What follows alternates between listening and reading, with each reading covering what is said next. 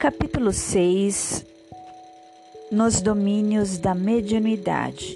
Chico Xavier, pelo espírito André Luiz. A vida no mundo espiritual. Psicofonia consciente. Desdobravam-se os serviços da casa harmoniosamente. Três guardas espirituais entraram na sala conduzindo infeliz irmão ao socorro do grupo. Era infortunado solteirão, desencarnado que não guardava consciência da própria situação. Incapaz de enxergar os vigilantes que o traziam, caminhava à maneira de um surdo cego, impelido por forças que não conseguia identificar. É um desventurado obsessor que acabam de remover do ambiente a que, desde muito tempo, se ajusta, informou Aulus, compadecido. Desencarnou em plena vitalidade orgânica depois de extenuar-se em festiva loucura. Letal intoxicação cadaverizou-lhe o corpo, quando não possuía o menor sinal de habilitação para conchegar-se às verdades do espírito E como quem já conhecia as particularidades da prestação de socorro que, de certo, fora antecipadamente preparada, continuou explicando. Reparem, é alguém a movimentar-se nas trevas de si mesmo, trazido ao recinto sem saber o rumo tomado pelos próprios pés como qualquer alienado mental em estado grave. Desenfaixando-se da veste de carne, com o pensamento enovelado à paixão por irmã nossa, hoje torturada, enferma, que sintonizou com ele, a ponto de retê-lo junto de si com aflições e lágrimas, passou a vampirizar-lhe o corpo. A perda do veículo físico na deficiência espiritual em que se achava deixou-o integralmente desarvorado, como náufrago dentro da noite. Entretanto, adaptando-se ao organismo da mulher amada que passou a obsidiar, nela encontrou novo instrumento de sensação. Vendo por seus olhos, ouvindo por seus ouvidos, muitas vezes falando por sua boca e vitalizando-se com os alimentos comuns por ela utilizados. Nessa simbiose vivem ambos há quase cinco anos sucessivos. Contudo, agora, a moça subnutrina, subnutrida e perturbada acusa desequilíbrios orgânicos de vulto. Por haver a doente solicitado nosso concurso assistencial, somos constrangidos a duplo socorro. Para que se cure das fobias que presentemente a assaltam como reflexos da mente dele, que se vê apavorado diante das realidades do espírito, é necessário o afastamento dos fluidos que a envolvem. Assim, como a coluna abalada pelo abraço constringente da era, reclama limpeza em favor do reajuste. Nesse ínterim, Os condutores, obedecendo às determinações de Clementino, localizaram o sofredor ao lado de Dona Eugênia. O mentor da casa aproximou-se dela e aplicou-lhe forças magnéticas sobre o córtex cerebral, depois de arrojar vários feixes de raios luminosos sobre extensa região da glote. Notamos que Eugênia, alma, afastou-se do corpo, mantendo-se junto dele a distância de alguns centímetros, enquanto o visitante, amparado pelos amigos que o assistiam, sentava-se rente inclinando-se sobre o equipamento mediúnico ao qual se justapunha a maneira de alguém a debruçar-se numa janela. Ante o quadro, recordei as operações do mundo vegetal em que uma planta se desenvolve à custa de outra e compreendi que aquela associação poderia ser comparada a sutil processo de enxertia neuropsíquica. Suspiros de alívio desprenderam-se do tórax mediúnico que, por instantes, se mostrara algo agitado.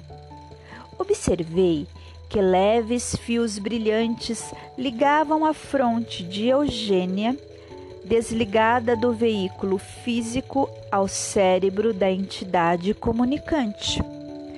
Porque eu lhe dirigisse um olhar de interrogação, estranheza, Aulus explicou prestimoso.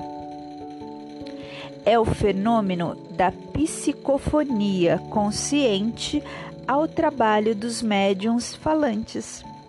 Embora senhoreando as forças de Eugênia, o hóspede enfermo do nosso plano permanece controlado por ela, a quem se emana pela corrente nervosa, por meio da qual estará nossa irmã informada de todas as palavras que ele mentalize e pretenda dizer.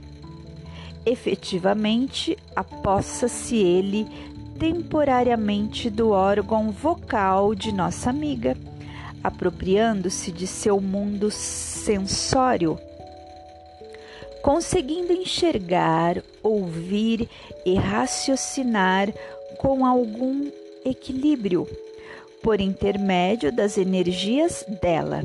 Mas Eugênia comanda firme as rédeas da própria vontade agindo qual se fosse enfermeira, concordando com os caprichos de um doente, no objetivo de auxiliá-lo. Esse capricho, porém, deve ser limitado, porque, consciente de todas as intenções do companheiro infortunado, a quem empresta o seu carro físico, nossa amiga reserva-se o direito de corrigi-lo em qualquer inconveniência. Pela corrente nervosa, conhecer-lhe-á as palavras na formação, apreciando-as previamente, uma vez que os impulsos mentais dele lhe percutem sobre o pensamento como verdadeiras marteladas pode, assim, frustrar-lhe qualquer abuso, fiscalizando-lhe os propósitos e expressões, porque se trata de uma entidade que lhe é inferior, pela perturbação e pelo sofrimento em que se encontra, e a cujo nível não deve arremessar-se, se quiser ser-lhe útil o espírito em turvação é um alienado mental, requisitando auxílio. Nas sessões de caridade, qual a que presenciamos, o primeiro socorrista é o médium que o recebe.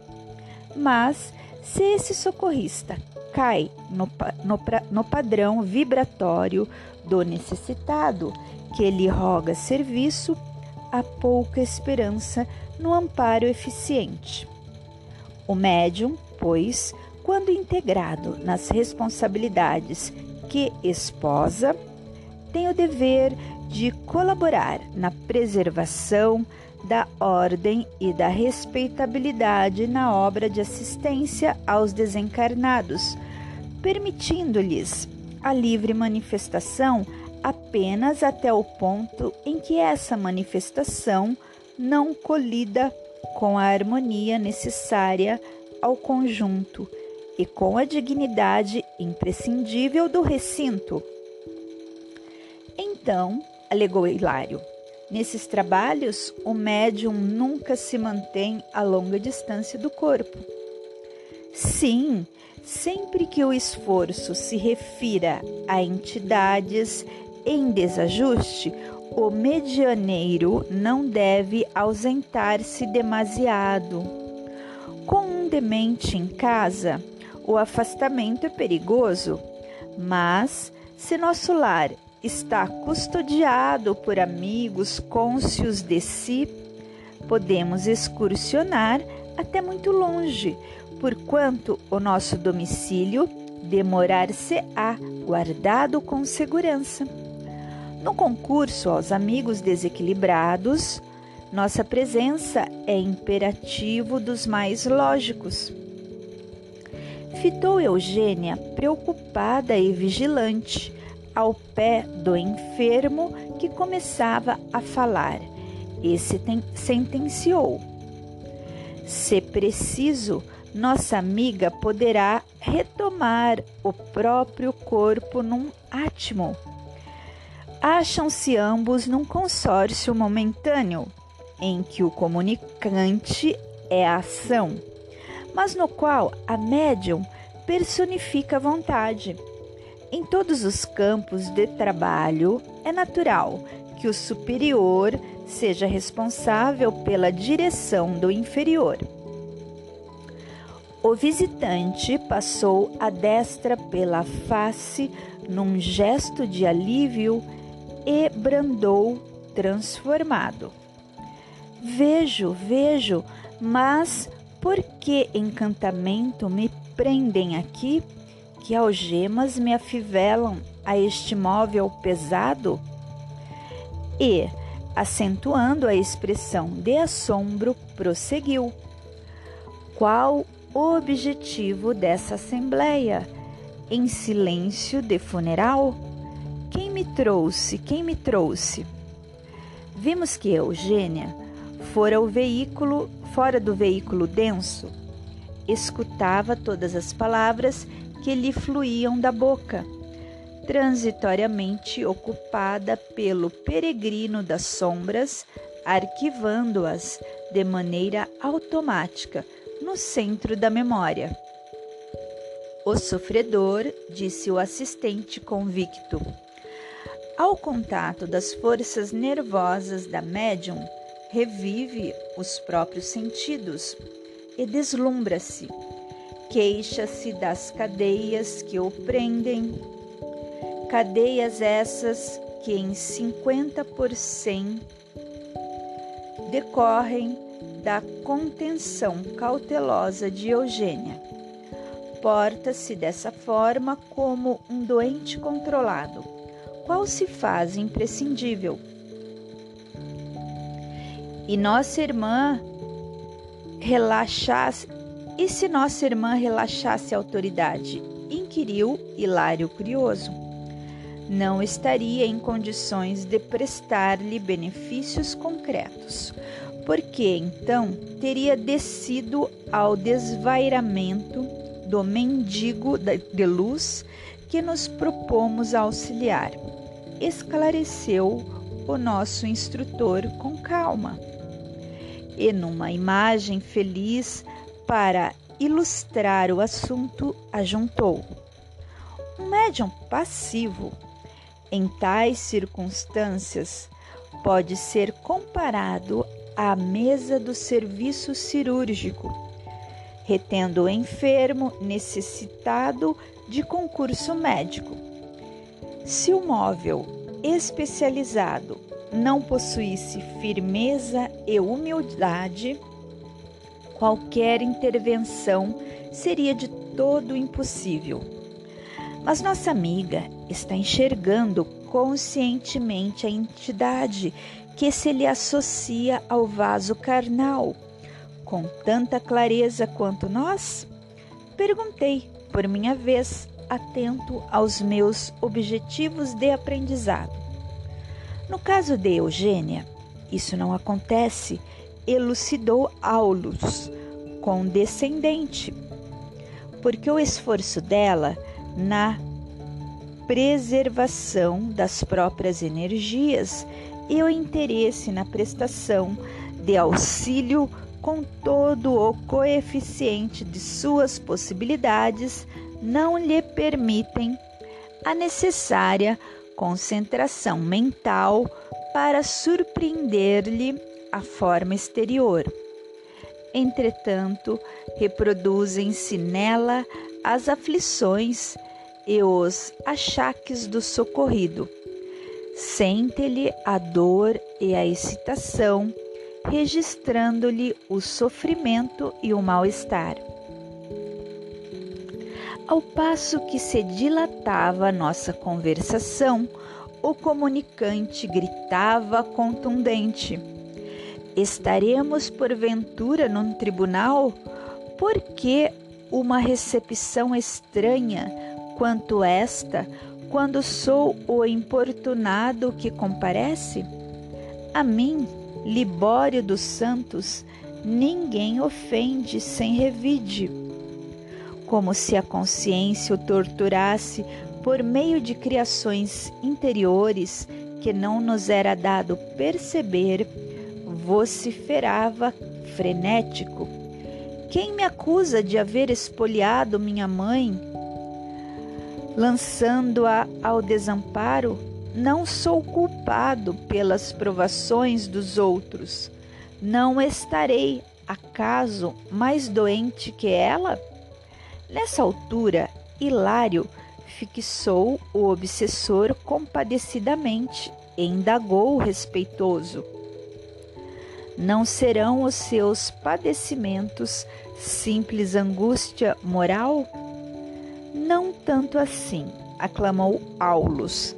As crises morais de qualquer teor se nos refletem até no veículo de manifestação.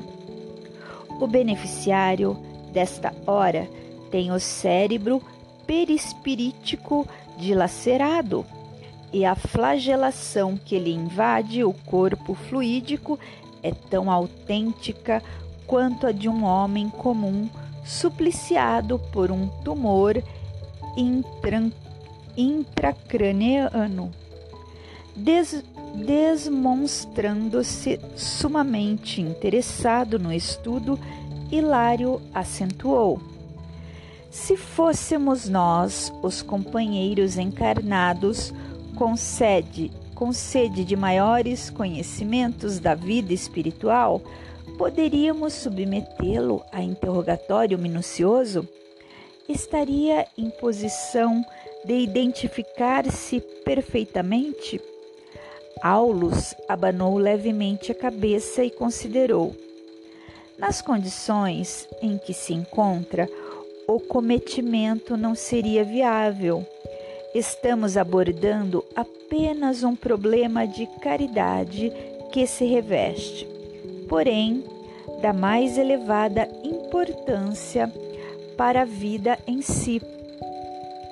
Na hipótese de efetivarmos o tentame, conseguiríamos tão somente infrutuosa inquirição endereçada a um alienado mental que, por algum tempo, ainda se mostrará lesado em expressivos centros do raciocínio, trazendo consigo a herança de uma existência desequilibrada e fortemente atraído para a mulher que o ama e de quem se fez desabrido perseguidor.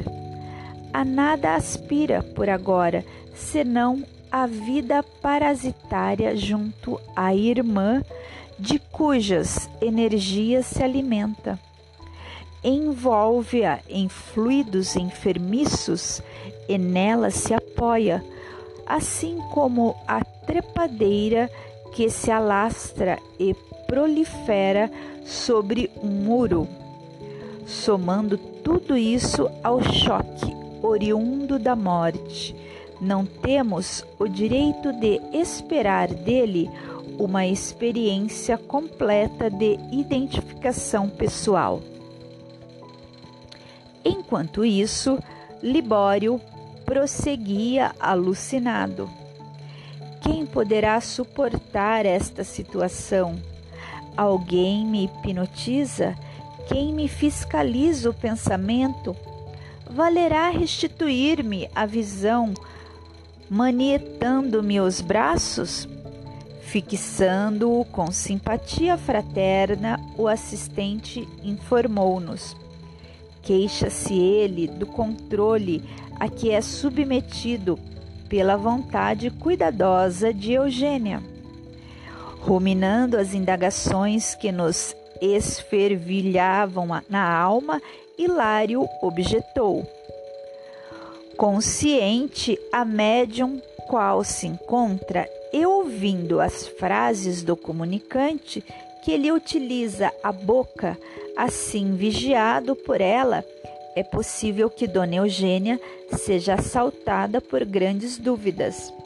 Não poderá ser induzida a admitir que as palavras proferidas pertençam a ela mesma?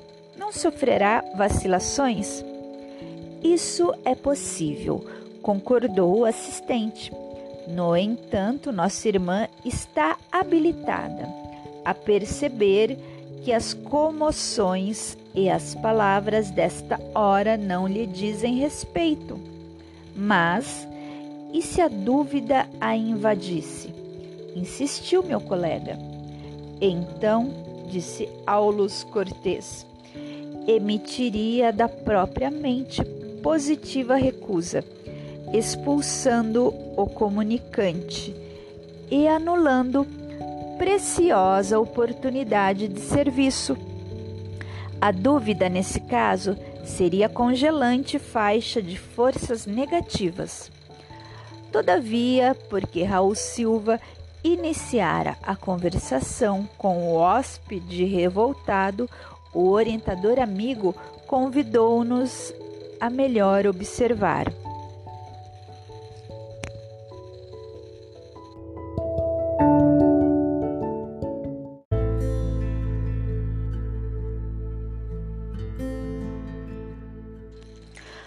Socorro Espiritual, capítulo 7.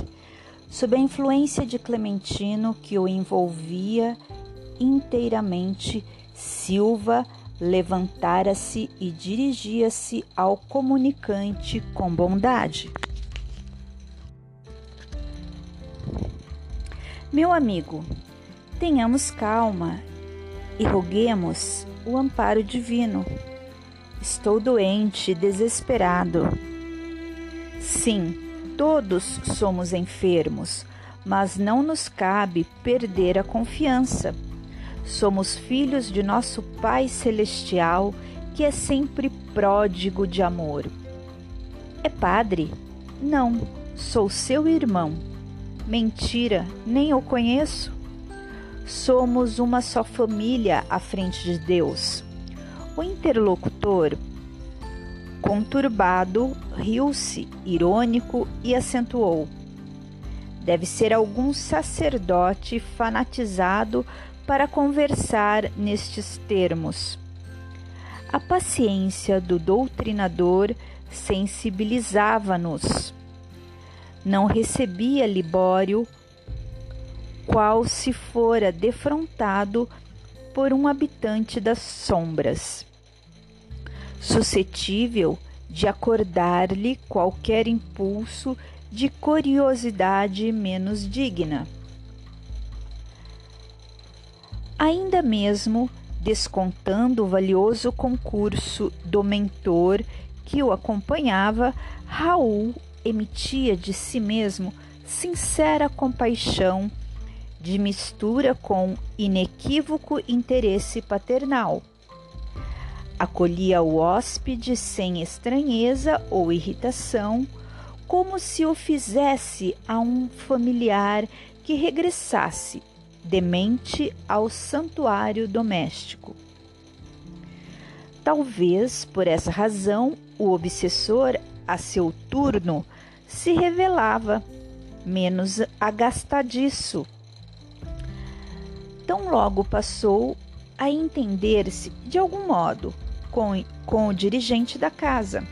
Observamos que Eugênia se revigorava no esforço assistencial que lhe competia. Não sou um ministro religioso, continuava Raul, imperturbável, mas desejo me aceite como seu amigo. Que irrisão! Não existem amigos quando a miséria está conosco. Dos companheiros que conheci, todos me abandonaram. Resta-me apenas Sara, Sara que não deixarei fixou a expressão de quem se detinha na lembrança da pessoa a quem se referia e acrescentou com recalcada indignação: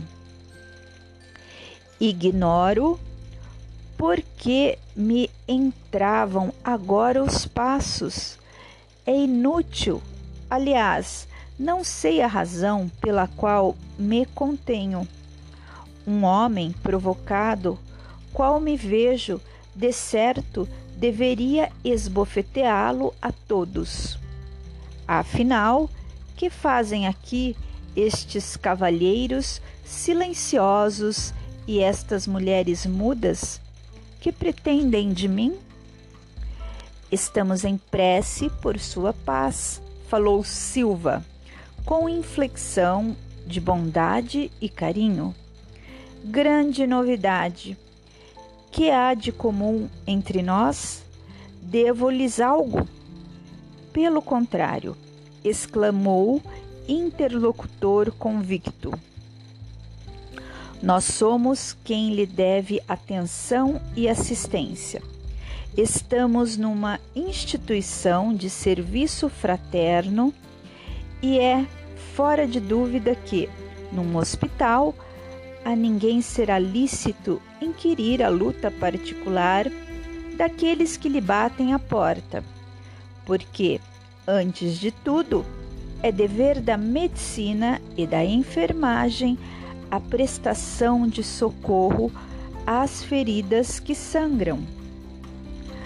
Ante o argumento enunciado com sinceridade e simpleza, o renitente sofredor pareceu apaziguar-se ainda mais. Jatos de energia mental, partidos de Silva, alcançavam-no agora em cheio no tórax, como a lhe buscarem o coração. Libório tentou falar, contudo, a maneira de um viajante que já não pode resistir à aridez do deserto, comoveu-se diante da ternura daquele inesperado acolhimento.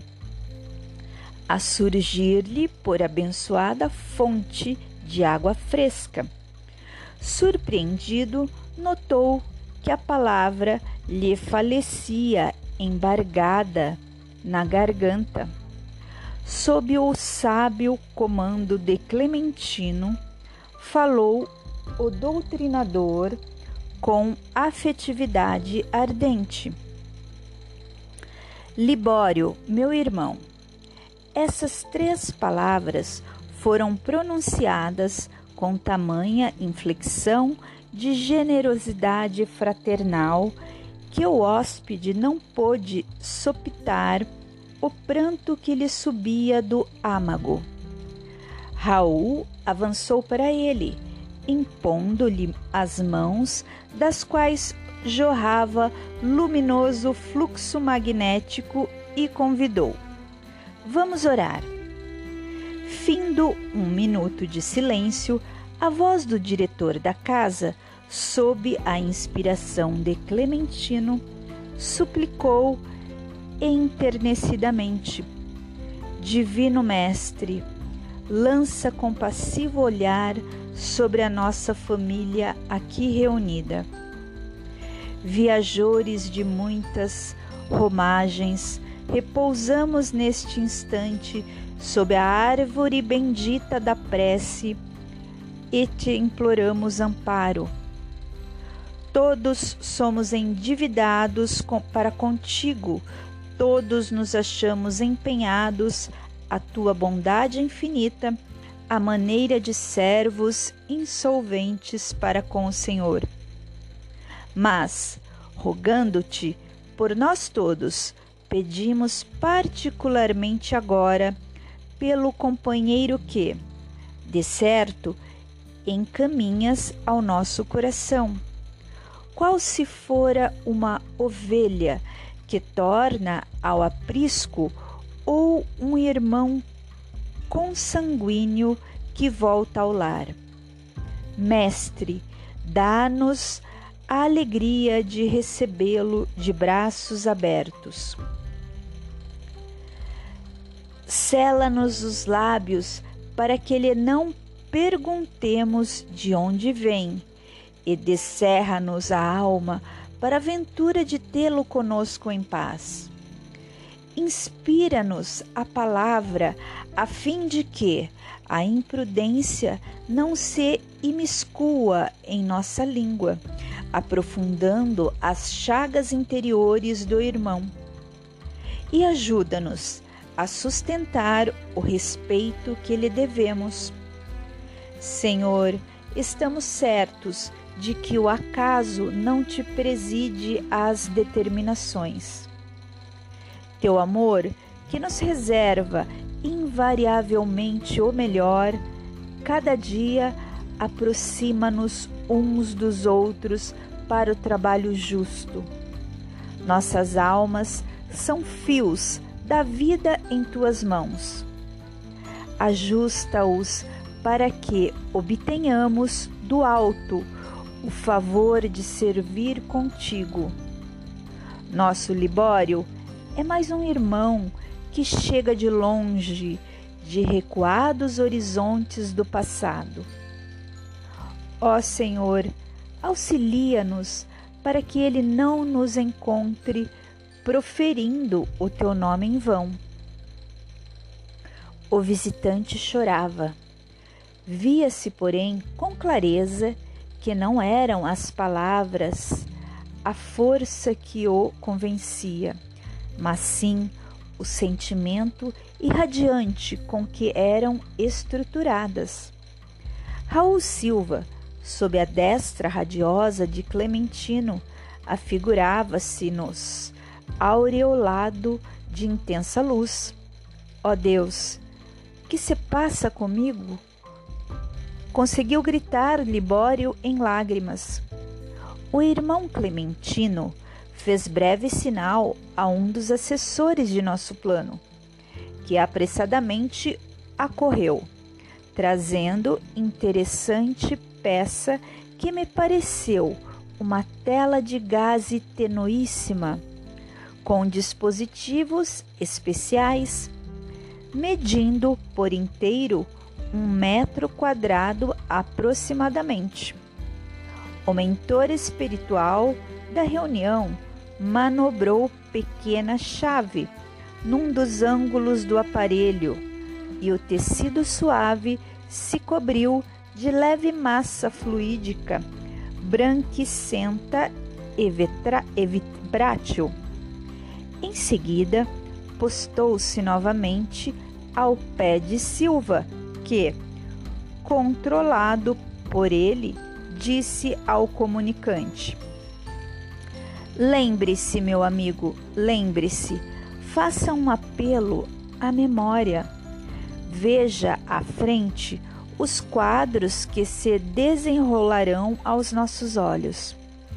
De imediato, como se tivesse a atenção compulsoriamente atraída para a tela, o visitante fixou-a e, desde esse momento, vimos com assombro que o retângulo sensibilizado exibia variadas cenas de que o próprio Libório era o principal protagonista.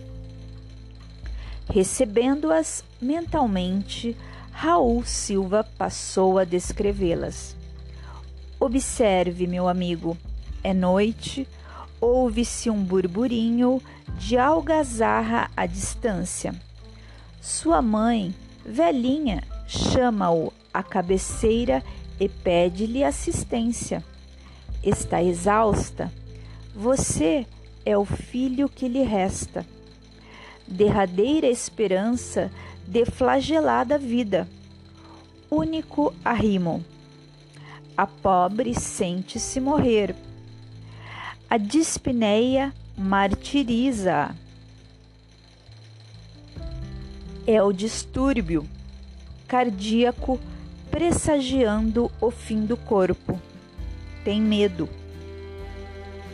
Declara-se receosa da solidão uma vez que é sábado carnavalesco e os vizinhos se ausentaram na direção dos centros festivos.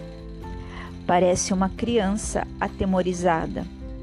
Contempla-o ansiosa e roga-lhe que fique. Você responde que sairá tão somente por alguns minutos o bastante para trazer-lhe a medicação necessária. Em seguida, avança rápido para uma gaveta situada em aposento próximo e apropria-se do único dinheiro de que a enferma dispõe. Algumas centenas de cruzeiros com que você se julga habilitado a desfrutar as falsas alegrias do seu clube.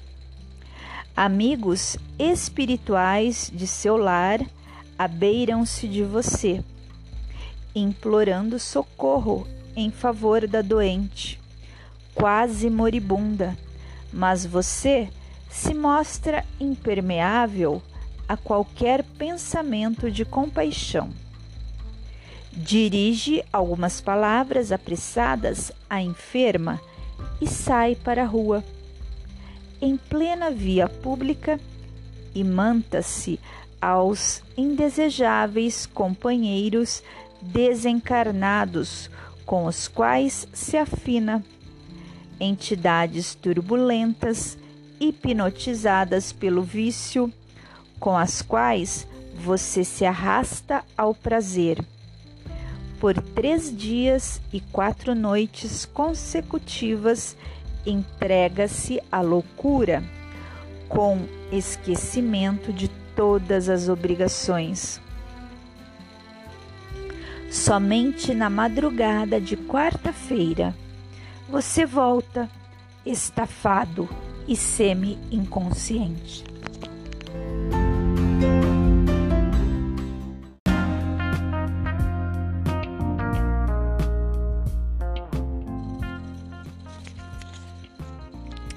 Lembre-se, amigo, lembre-se, faça um apelo à memória. Veja à frente os quadros que se desenrolarão aos nossos olhos. De imediato, como se tivesse a atenção compulsoriamente atraída para a tela, o visitante fixou-a e, desde esse momento, vimos com assombro que o retângulo sensibilizado exibia variadas cenas de que o próprio Libório era o principal protagonista. Recebendo-as mentalmente, Raul passou a descrevê-las. Observe, meu amigo, É noite. Ouve-se um burburinho de algazarra à distância. Sua mãe, velhinha, chama-o à cabeceira e pede-lhe assistência. Está exausta, você é o filho que lhe resta. Derradeira esperança de flagelada vida, único arrimo. A pobre sente-se morrer. A dispneia martiriza. É o distúrbio cardíaco pressagiando o fim do corpo. Tem medo, declara-se receosa da solidão.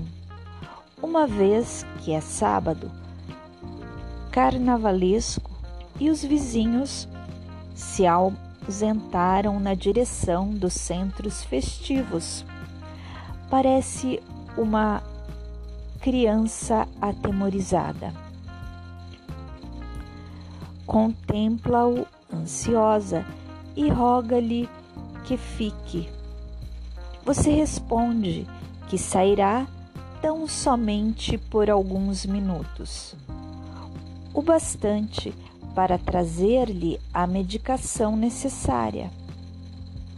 Em seguida, avança rápido para uma gaveta situada em aposento próximo e apropria-se do único dinheiro de que a enferma dispõe, algumas centenas de cruzeiros com que você se julga habilitado a desfrutar as falsas alegrias do clube. Amigos espirituais de seu lar abeiram-se de você, implorando socorro em favor da doente quase moribunda. Mas você se mostra impermeável a qualquer pensamento de compaixão. Dirige algumas palavras apressadas à enferma e sai para a rua. Em plena via pública, e manta-se aos indesejáveis companheiros desencarnados com os quais se afina. Entidades turbulentas, hipnotizadas pelo vício, com as quais você se arrasta ao prazer. Por três dias e quatro noites consecutivas, entrega-se à loucura com esquecimento de todas as obrigações. Somente na madrugada de quarta-feira você volta, estafado e semi-inconsciente. A velhinha, socorrida por braços anônimos, não o reconhece mais. Aguarda resignadamente a morte, enquanto você se encaminha para um quarto dos fundos na expectativa de conseguir um banho que o auxilie a refazer-se.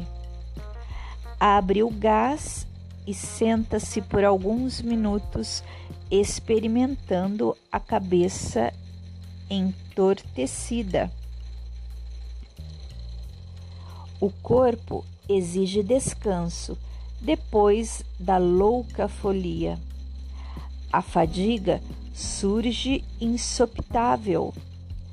Desapercebe-se de si mesmo e dorme, semi-embriagado, perdendo a existência porque as emanações tóxicas lhe cadaverizam o corpo. Na manhã clara de sol, um rabecão leva-o ao necrotério como simples suicida. Nessa altura, o interlocutor, como se voltasse de um pesadelo, bradou desesperado: Oh, esta é a verdade, a verdade. Onde está minha casa? Sara, Sara, quero minha mãe, minha mãe. Acalme-se, recomendou Raul compadecido. Nunca nos faltará o socorro divino. Seu lar, meu amigo, cerrou-se com os seus olhos de carne e sua genitora, de outras esferas, lhe estende os braços amorosos e santificantes. O comunicante vencido caiu em lágrimas.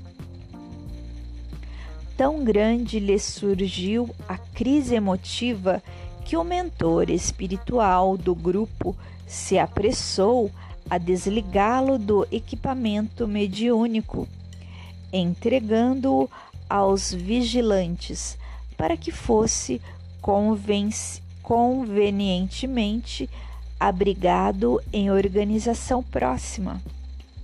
Libório, em fundo processo de transformação, afastou-se, tornando Eugênia a posição normal.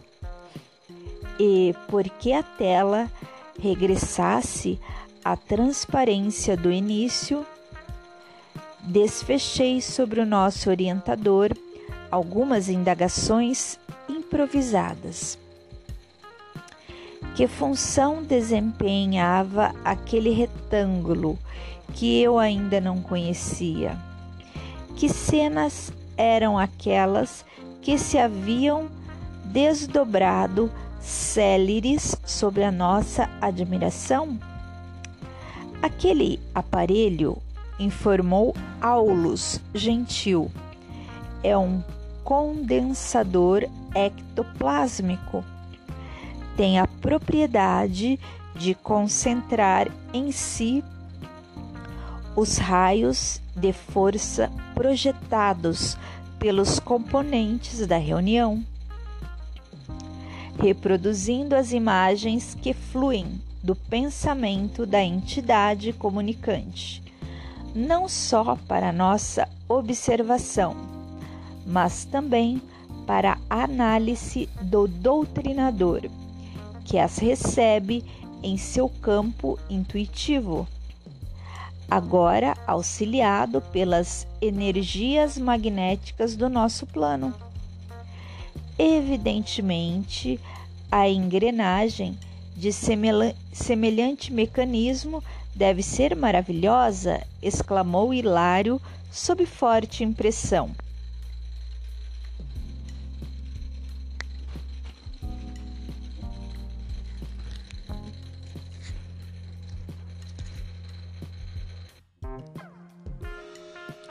Nada de espanto, alegou o orientador. O hóspede espiritual apenas contempla os reflexos da mente de si mesmo, a maneira de pessoa que se examina em um espelho. Mas, se estamos à frente de um condensador de forças, considerei, precisamos concluir que o êxito do trabalho depende da colaboração de todos os componentes do grupo Exato, confirmou o assistente. As energias ectoplasmáticas são fornecidas pelo conjunto dos companheiros encarnados em favor de irmãos que ainda se encontram semimaterializados nas faixas vibratórias da experiência física. Por isso mesmo, Silva e Clementino necessitam do concurso geral para que a máquina do serviço funcione tão harmoniosamente quanto seja possível.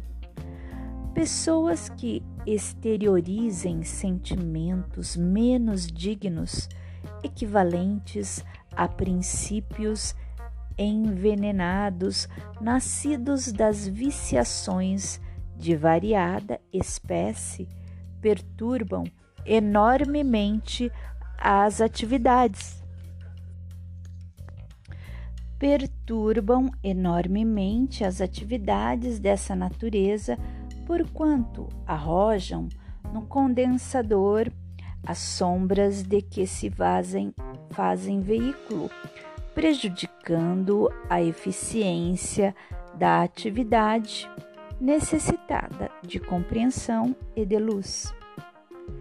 Levava-nos o assunto a diferentes inquireções, mas o nosso orientador lançou-nos um olhar discreto, como a pedir-nos silêncio e atenção.